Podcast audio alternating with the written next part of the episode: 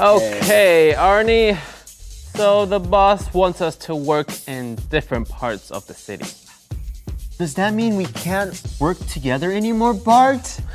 That's right. Who will work where? How will we decide? With these straws.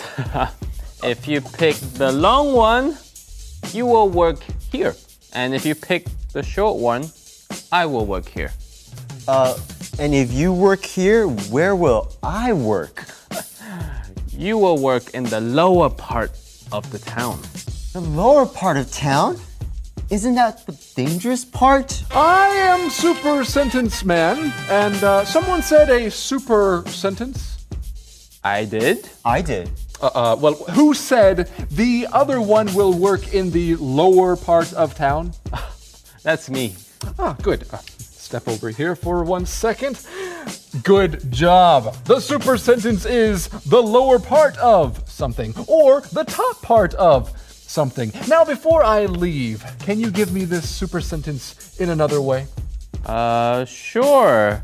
They are working on the top of the building. Ah, they are working on the top of the building. Super. Uh, what about you? Oh, I like the picture on the lower part of your shirt. I like the picture on the lower part of your shirt. Super, super, super. Remember, I'll say it with me now. A, super, sentence every day will make your English great. Now, what were uh, you saying? Well, I hope I don't have to work in the lower part of town. That's dangerous. come on, Arnie. We're policemen. There's nothing to be scared of. Here, you choose a straw. Okay. Ah! I'm glad I picked the longer straw. It looks like you have to work in the lower part of town.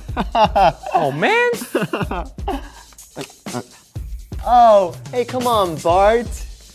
We're policemen. There's nothing to be scared of.